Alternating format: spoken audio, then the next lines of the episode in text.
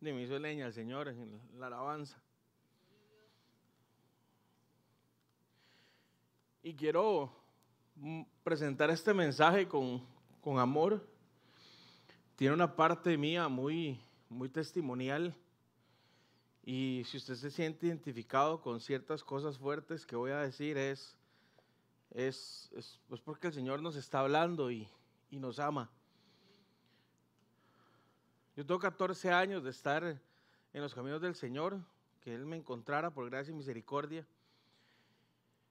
Y durante siete años más o menos fui un codo, fui un tacaño.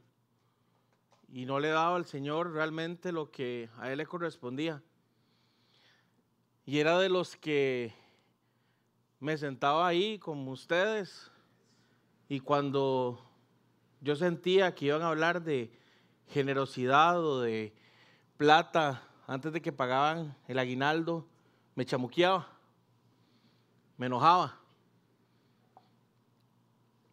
Y conforme pasó el tiempo, entendí que lo que hacían esas personas era amarnos.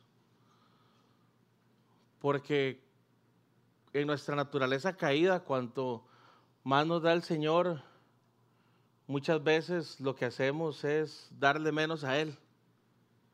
Y así fue mi vida mucho tiempo una persona no generosa, una persona que era egoísta, una persona que no ayudaba a los demás.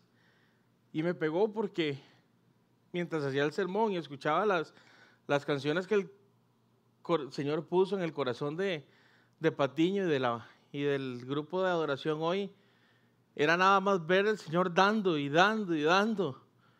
Y dio a su hijo y nuestras faltas son muchas, pero su gracia es mayor y, nada más como que me fui como en, como en una ola que, me revolcó de, gracia y de amor y, de perdón y, de sentir la generosidad del, Señor que, que, me trajo hasta acá, porque si no, el Señor no hubiera sido generoso, ninguno de nosotros estaría aquí hoy.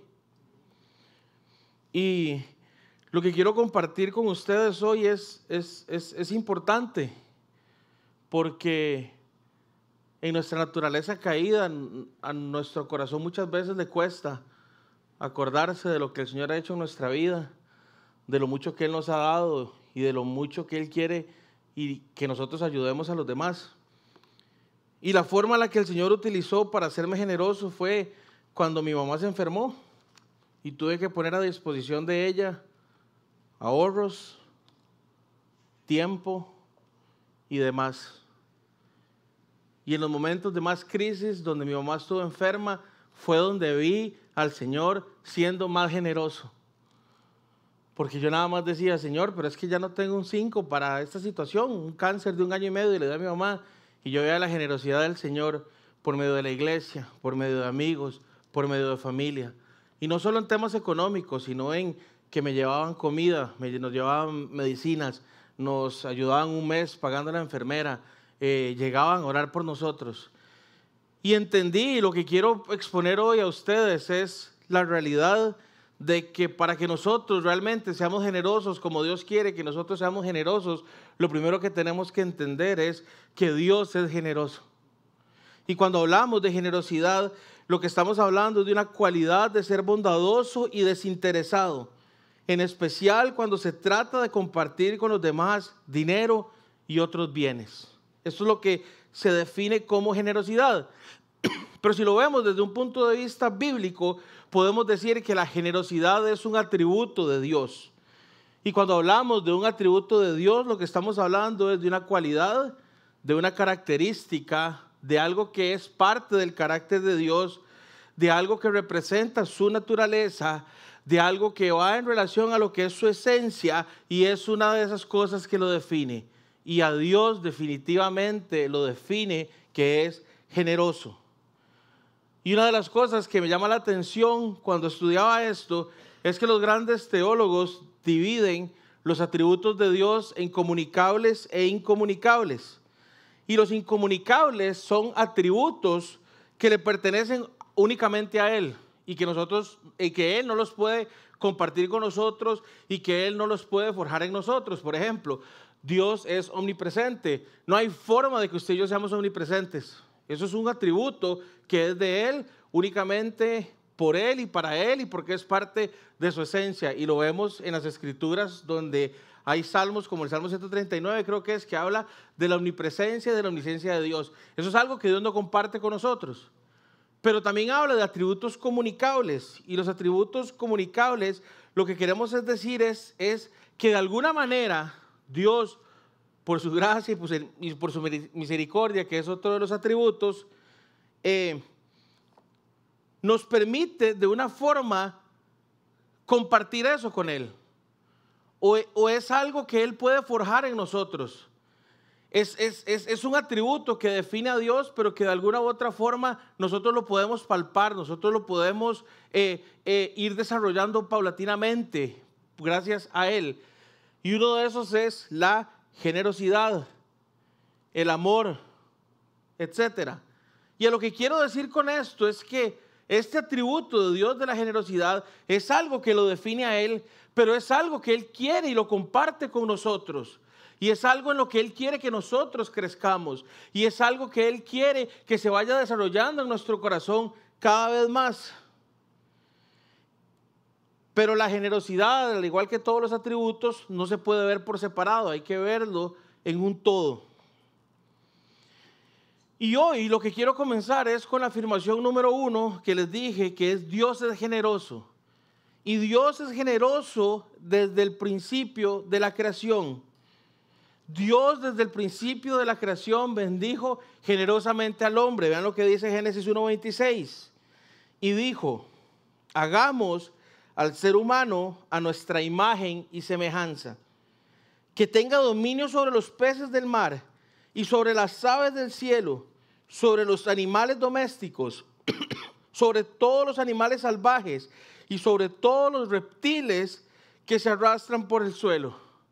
Dios fue tan generoso que en el momento que nos creó, nos compartió y nos permitió disfrutar y palpar un poco de lo que es su imagen y semejanza nos compartió generosamente el poder relacionarnos de una manera especial, íntima, a diferencia de todas las otras criaturas con Él. Nos dio dominio sobre la creación, nos dio un mundo para que en el que nosotros pudiéramos habitar. No solo nos, creó para su gloria, pero nos dio generosamente el relacionarnos con Él y nos dio un lugar especial para poder relacionarnos con Él que antes de la caída era un lugar perfecto, donde no había pecado, donde no había mancha, donde Adán y Eva se movían con una libertad especial y, demasiado linda en una relación íntima con Dios. Y donde dice la Biblia que de todo lo que Dios creó, nos dio absolutamente todo. Pero les dijo a Adán y Eva que de todos los árboles podían comer, excepto de un árbol que era el del árbol del conocimiento del bien y del mal. Pero ahí vemos la generosidad de Dios. Y no solo eso, porque también vemos la generosidad de Dios no solo en la creación, sino en la caída. Vean lo que dice Génesis 3:21. Dios el Señor hizo ropa de pieles para el hombre y su mujer y los vistió. Qué interesante porque Dios le dijo a Adán y Eva, de todos los árboles pueden comer excepto del árbol del conocimiento del bien y del mal. El día que coman de este árbol ciertamente morirán.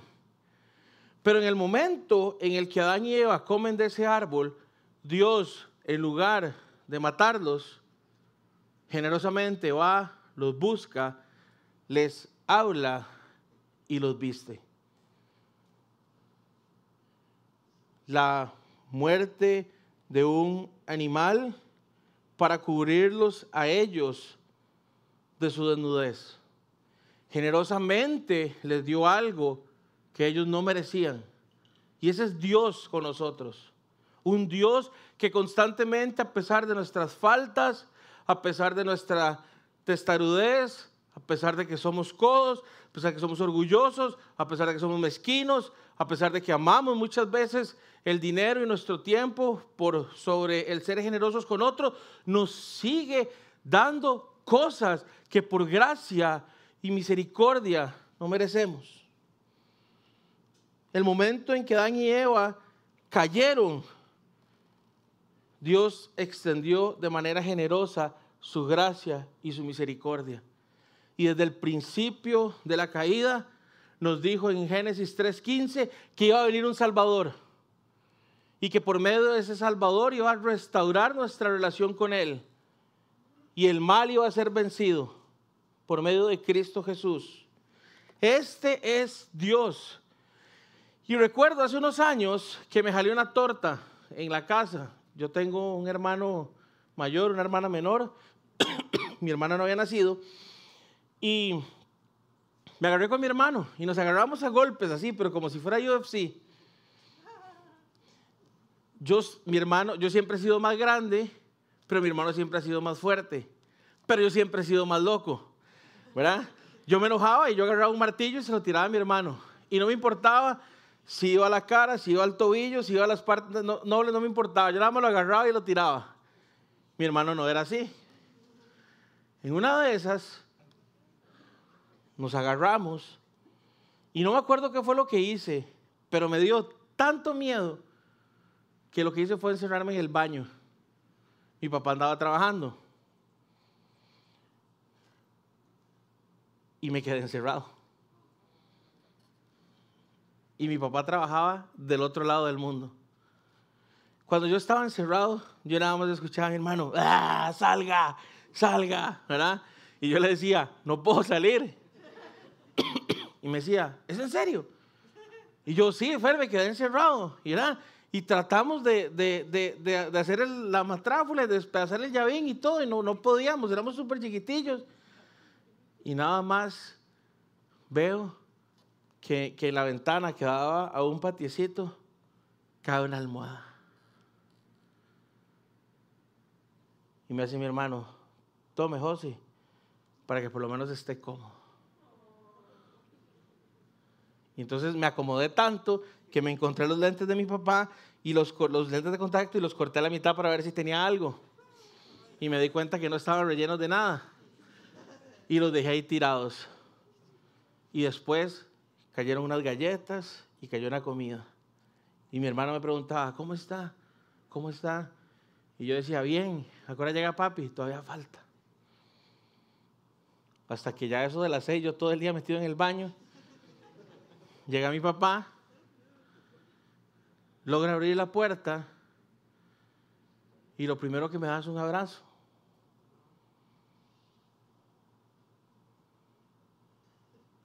Y se quita mi hermano, mi papá, y llega mi hermano, y lo primero que me da es un abrazo. Y ya le explicamos qué pasó, y ya él nos habló, nos corrigió, y ya después encontró los lentes, y ya esa es otra historia. Pero eso mismo fue lo que pasó con, la generosidad del Señor. ¿Me explico? Les dio lo que necesitaban a ellos. Tomen, ustedes están expulsados del jardín, van a comenzar una travesía en un mundo caído, hay desnudez, sienten vergüenza y lo que necesitan en este momento es qué? Ropa. Vemos la generosidad de Dios en la redención. Vean lo que dice Isaías 55 del 6 al 7. Y esto, este, versículo se guardó en mi, en mi mente, en mi corazón, una vez que tuvimos una reunión acá, los del staff, y, y Rodri nos explicaba esto. Y vean lo que dice. Busquen al Señor mientras se deje encontrar Llámenlo mientras esté cercano. Que abandone el malvado su camino y el perverso su pensamiento. Que se vuelva al Señor nuestro Dios y vea lo que dice, que es generoso para perdonar. Mis faltas son muchas, su gracia es mayor. Obvio. Yo, yo no sé ustedes, no sé si esto es sano o no, pero a veces yo estoy cantando estas canciones, estoy alabando al Señor y me pasa una película, todas las cosas que yo he hecho y después termina así como sintiendo la gracia de Dios. Generoso para perdonar. Imagínense la cantidad de pecados que el Señor ha perdonado, está perdonando y va a seguir perdonando de toda la humanidad que va a poner la fe en Él. Es muchísimo. Generoso, es que, es que, es que en serio, es como, cuando usted se analiza usted ve sus pecados y usted ve el perdón, es que es generoso, es mucho, porque hay demasiada maldad en nosotros, hay mucho pecado en nosotros. Vean lo que dice Juan 3:16, clasicazo, porque tanto amó Dios al mundo que dio, dio generoso. El, el, amor del Señor no es, un, no es una sensación ahí emocional. A veces sí lo sentimos y lindísimo. Pero bíblicamente es Dios.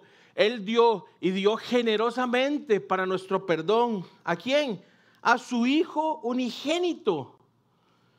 Para que todo aquel que cree en Él no se pierda, sino que tenga vida eterna. Y además nos dio vida eterna de una manera generosa. Cuando lo que merecíamos era el infierno, la muerte, la separación. Dios es generoso. Casi le digo, dígale al de la par, Dios es generoso, pero, no me gusta. Vean lo que dice Romanos 8:32.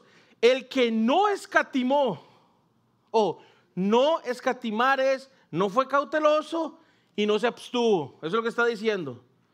O sea, así, a manos llenas. Dice, ni a su propio hijo, sino que lo entregó por todos nosotros. Y vean lo que dice después, ¿cómo no habrá de darnos generosamente junto con él todas las cosas. Y en el contexto, todas las cosas es todo lo que nosotros necesitamos en nuestro proceso de transformación a imagen y semejanza de Jesús. Él nos va a dar generosamente todo. Nos dio el Espíritu que trae convicción de justicia, juicio y pecado. Nos va transformando a su imagen y semejanza.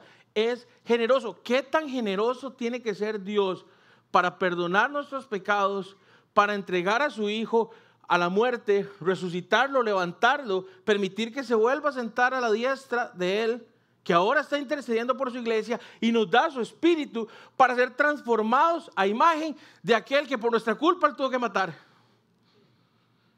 Generosidad total. Así, yo le digo a, mi sobrinillo, así, a cachete explotado, lleno. Lleno. Es que nosotros estamos, estamos entendiendo esto, en serio. Es que, es que a veces a mí me pasa, uno como que robotiza todo esto.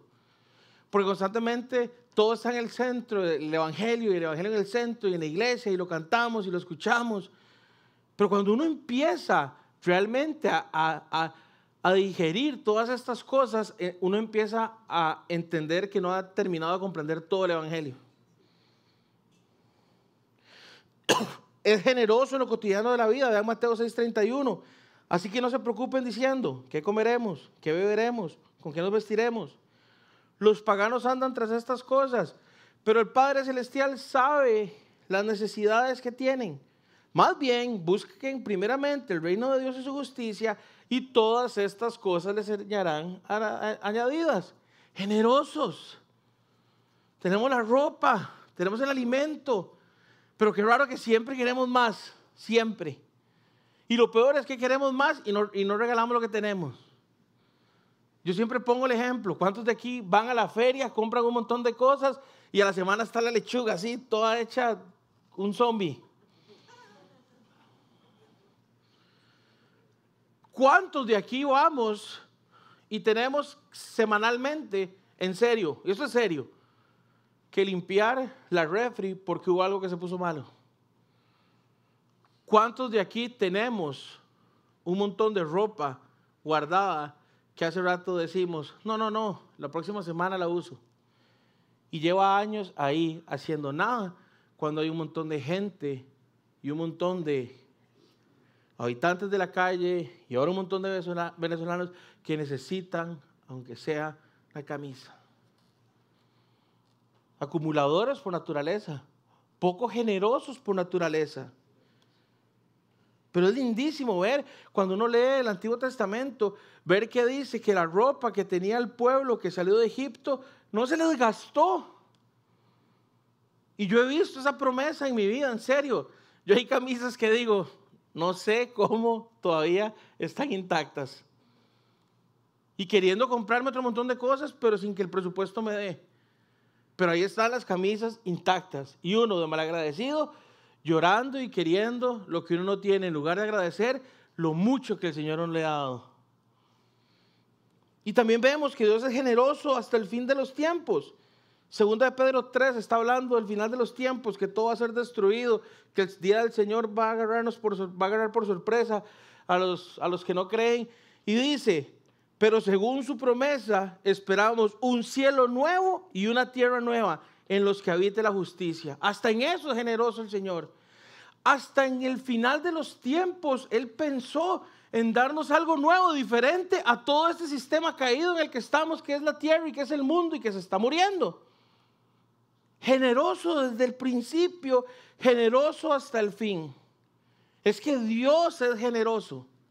Y es esa generosidad la que Él quiere que nosotros cultivemos en nuestro corazón.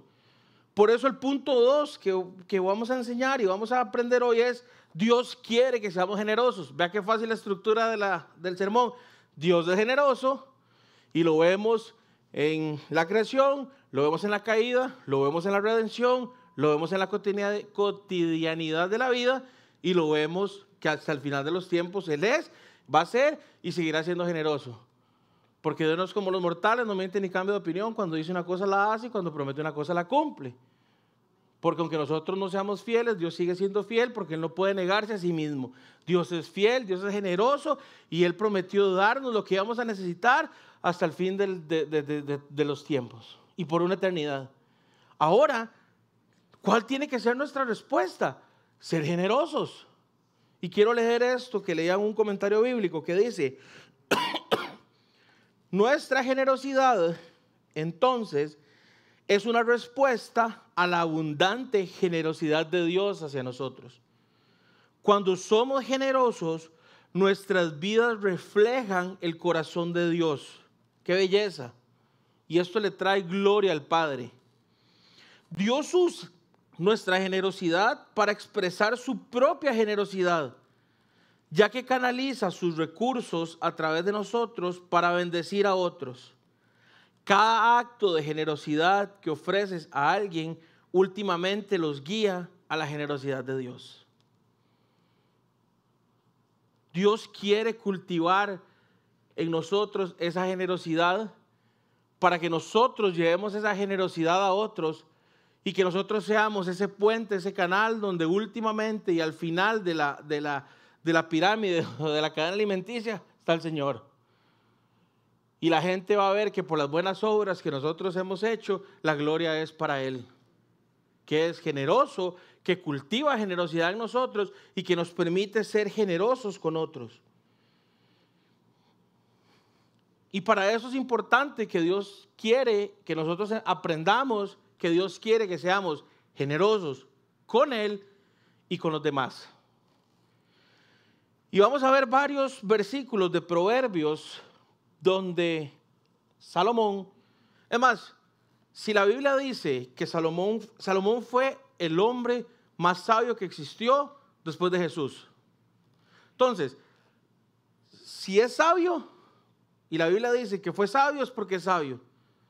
Y si es sabio y nos da consejos, creo que sería muy sabio escucharlo. No.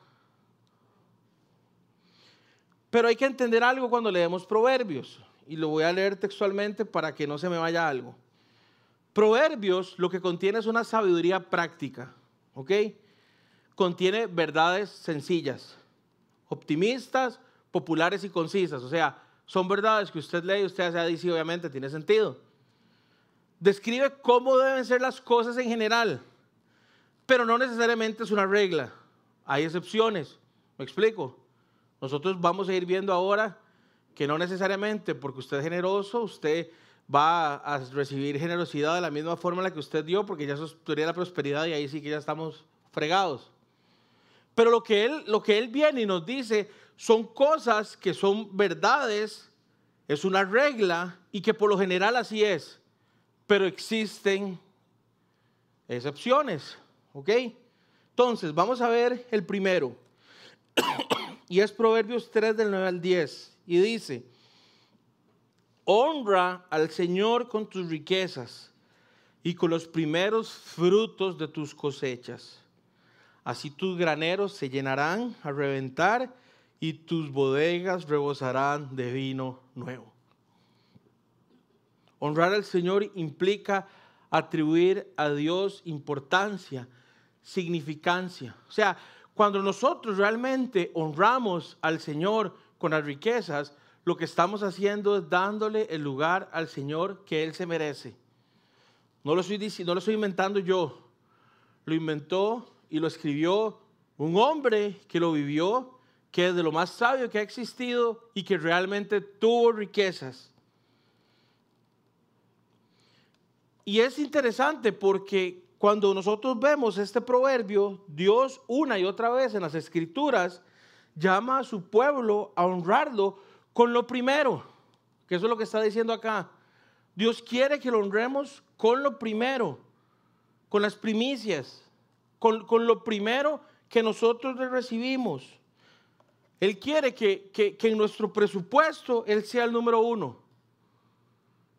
Él quiere que antes de, de, pensar en qué tengo que pagar, en qué tengo que gastar, y se los digo porque yo fui cochino, mezquino, y no lo hacía. Y sé lo que es darle al Señor ahí. Toma, Señor, un rojo, estamos en todas. Pero es completamente distinto lo que nos está diciendo el Señor acá. Él quiere y dice que lo honremos con los primeros frutos. Vean qué importantes son esos primeros frutos. Leamos lo que dice Génesis 4 del 3 al 5. Tiempo después, Caín presentó al Señor una ofrenda del fruto de la tierra. Abel también presentó al Señor lo mejor de su rebaño, es decir, los primogénitos con su grasa. Y el Señor miró con agrado a Abel y a su ofrenda, pero no miró así a Caín ni a su ofrenda. Por eso Caín se enfureció y andaba cabizbajo. Yo le voy a decir algo, cuando yo no daba, yo andaba enfurecido y cabizbajo con un desorden de plata que no le puedo explicar.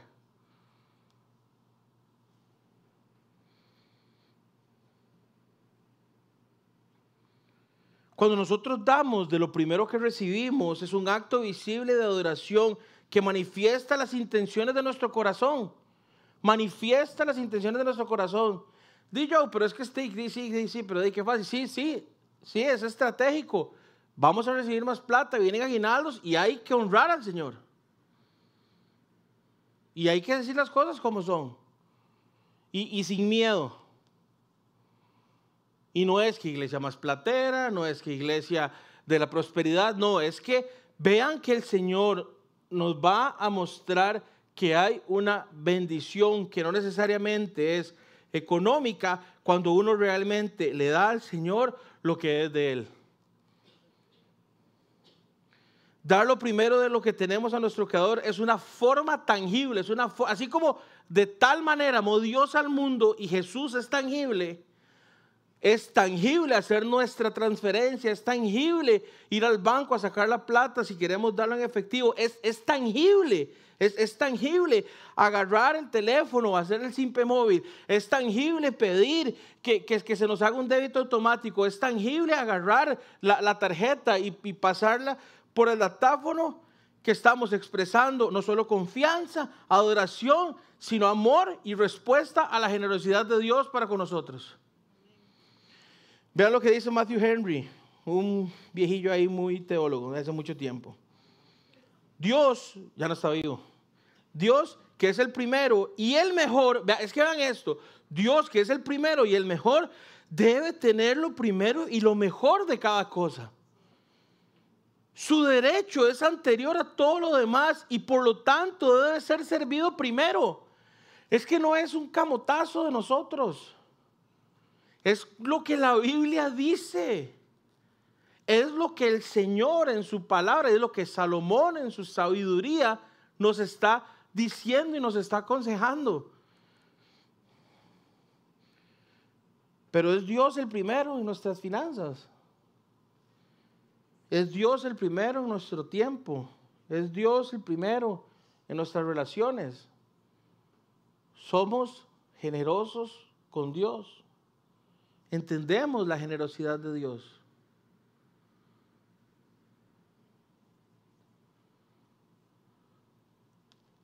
Eso transforma vidas, en serio. Antes de este versículo, en Proverbios 3 dice, confía todo el Señor en el corazón y no en tu propia inteligencia. Sí, claro, hay que confiar en el Señor Porque no todos los meses nos va de acuerdo el presupuesto. Porque no todas las temporadas son igual de fáciles económicamente. Pero hay que confiar en el Señor y no en nuestra propia inteligencia de que si le damos las primicias de lo que Él nos da, no solo estamos obedeciendo, sino que va a haber una recompensa, no sé de qué forma, por obediencia de nosotros hacia Él. ¿Qué es lo que dice el versículo 10? Así tus graneros se llenarán a reventar y tus bodegas rebosarán de vino nuevo. Y ahí puede ser bendición espiritual, bendición física. Yo no sé cómo funciona el Señor, pero por lo menos, por lo menos les garantizo que uno tiene paz. Y es más rico estar limpio dándole al Señor que limpio en un desorden de platas. Amén. Porque yo he estado en esas. Pero es más tuanis y es mejor y trae más paz y es más reconfortable cuando usted sabe, Señor, tome, aquí vamos.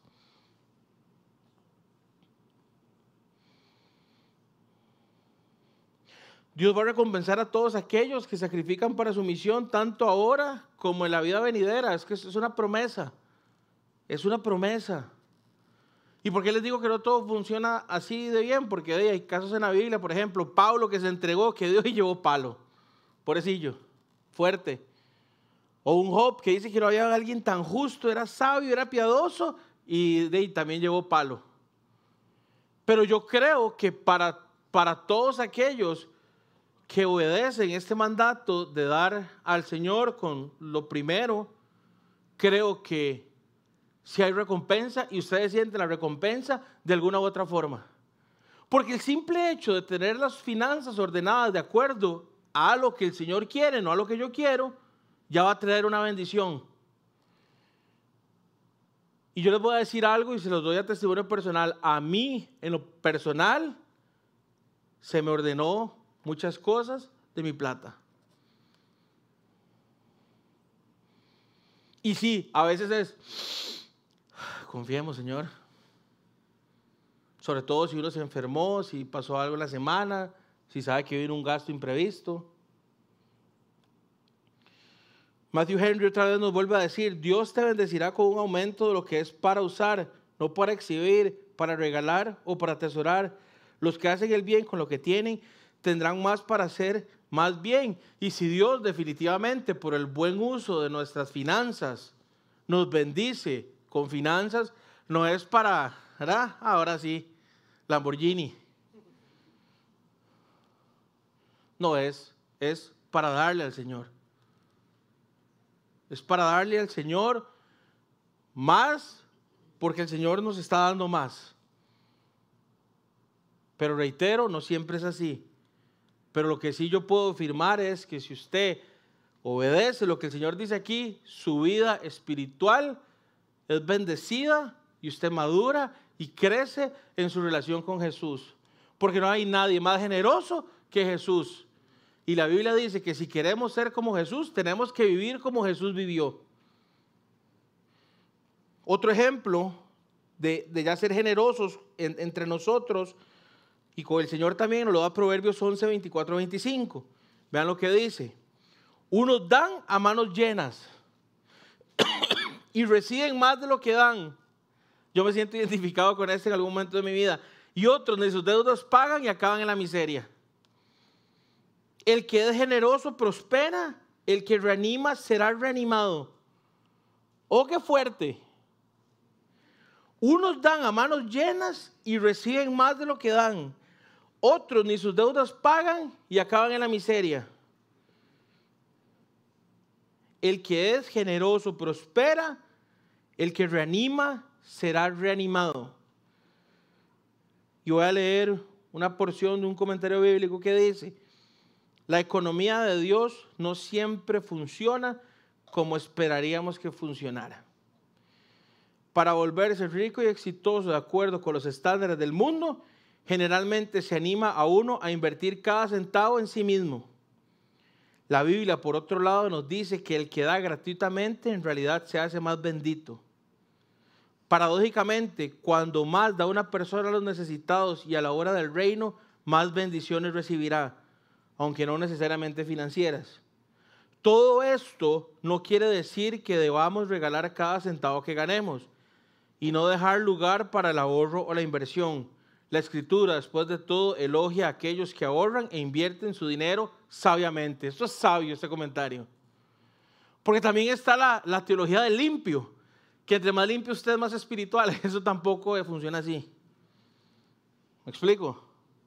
Y es una, y es una tendencia fuerte en Latinoamérica. Que si usted está en las cosas del Señor, tiene que andar ahí medio piedro, viviendo ahí apenas. No, bueno, medio piedro es así como mal, así como, como ¿verdad? Como, como, eh, eh, como no vistiéndose bien, ni viendo, ¿verdad? Como que usted tiene que andar ahí.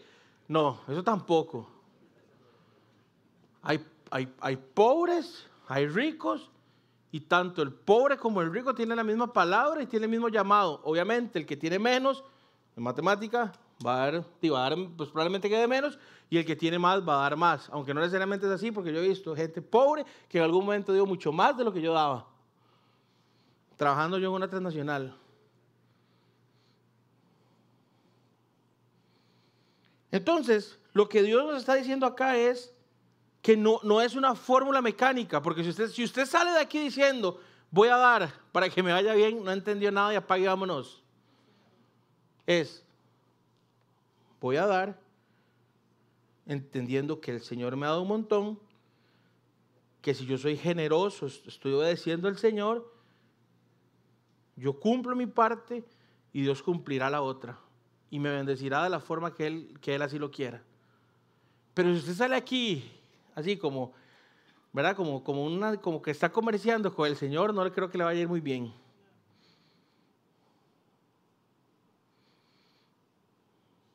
Este proverbio que leímos, igual que el pasado, lo que nos dice es que la generosidad a menudo es bendecida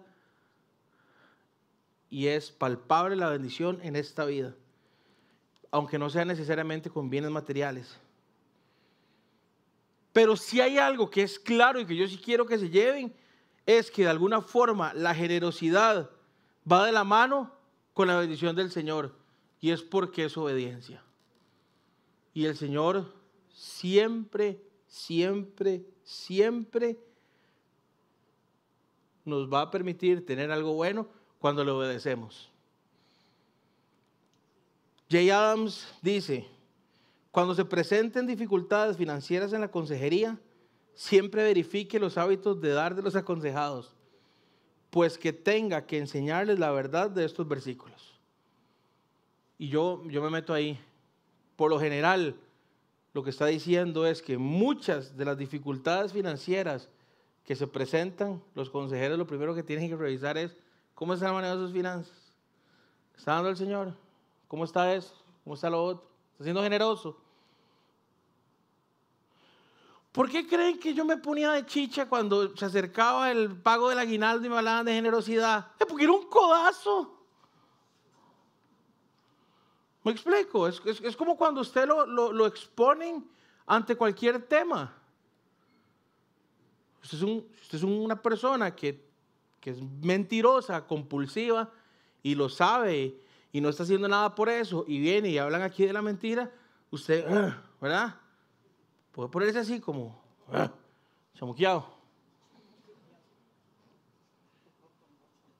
Pasa.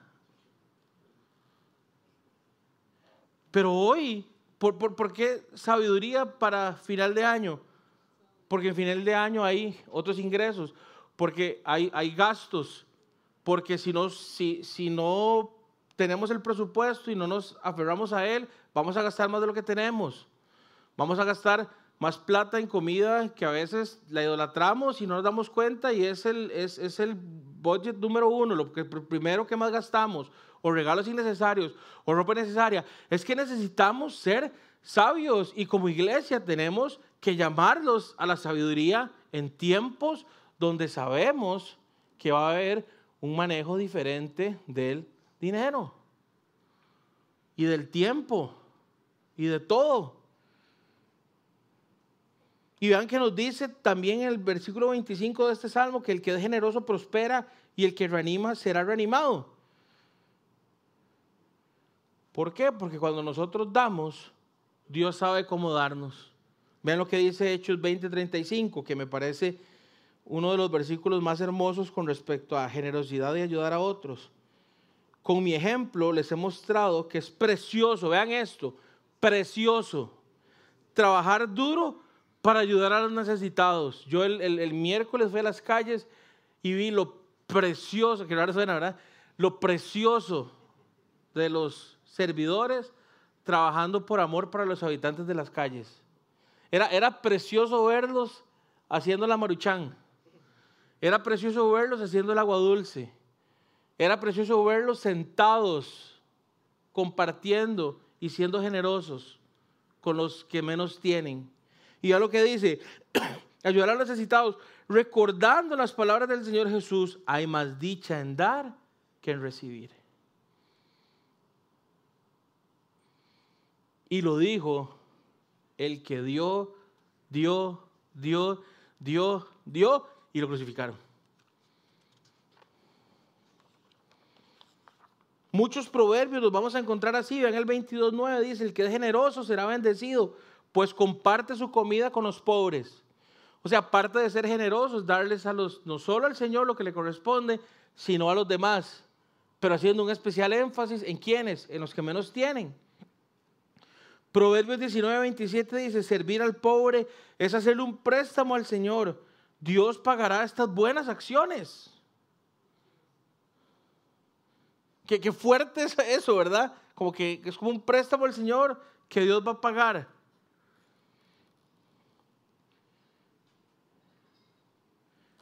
Constantemente en los proverbios lo vemos que cuando hay generosidad viene bendición. Salomón nos invita a ser generosos. Dios nos invita a ser generosos. Jesús nos invita a ser generosos. Dios anhela y quiere que nosotros seamos generosos.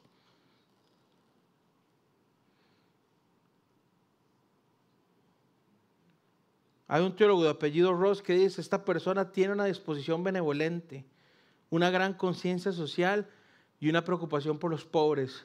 La ironía es que debido a que no es el prisionero de sus deseos egoístas, logra el más alto grado de autorrealización. ¿Cuál? que Dios pague por sus buenas acciones. ¿Cuál? Que Dios lo bendiga.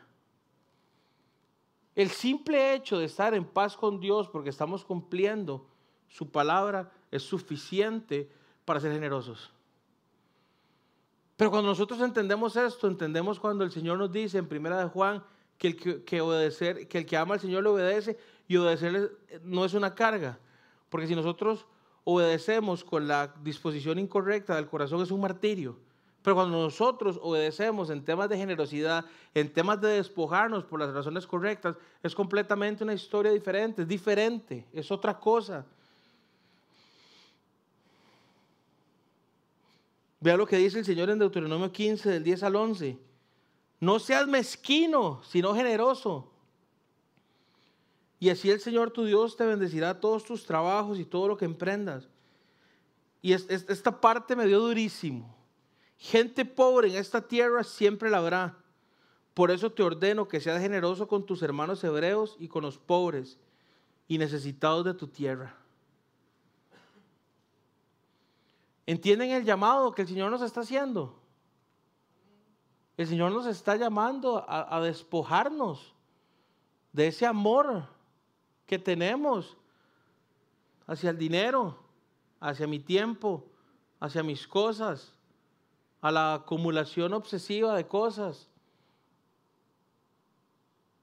al tiempo.